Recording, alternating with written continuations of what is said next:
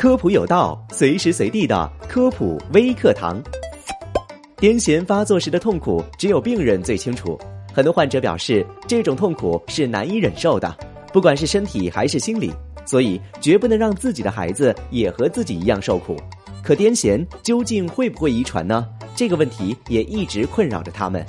其实，大部分癫痫是不会遗传的。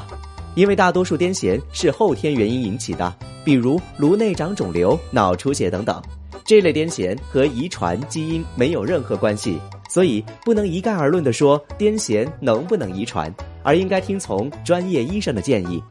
那癫痫药物会不会影响生育的问题呢？某些抗癫痫药物的确有明确的致畸作用。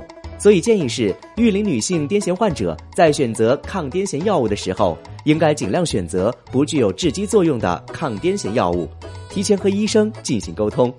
除此之外，癫痫对胎儿的影响主要来自于母亲，所以男性癫痫患者一般不需要对生育问题过于担心。在现实生活当中，我们应该多去留意癫痫患者群体，这类群体在病发时非常需要旁人的帮助。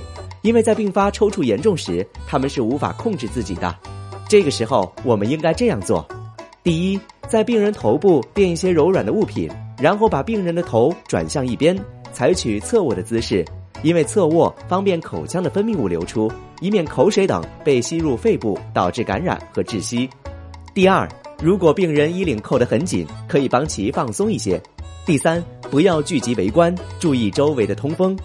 第四。快速完成以上步骤之后，立马拨打幺二零或让路人帮忙呼救，另一人帮患者做好防护措施。这些关于癫痫的知识你知道了吗？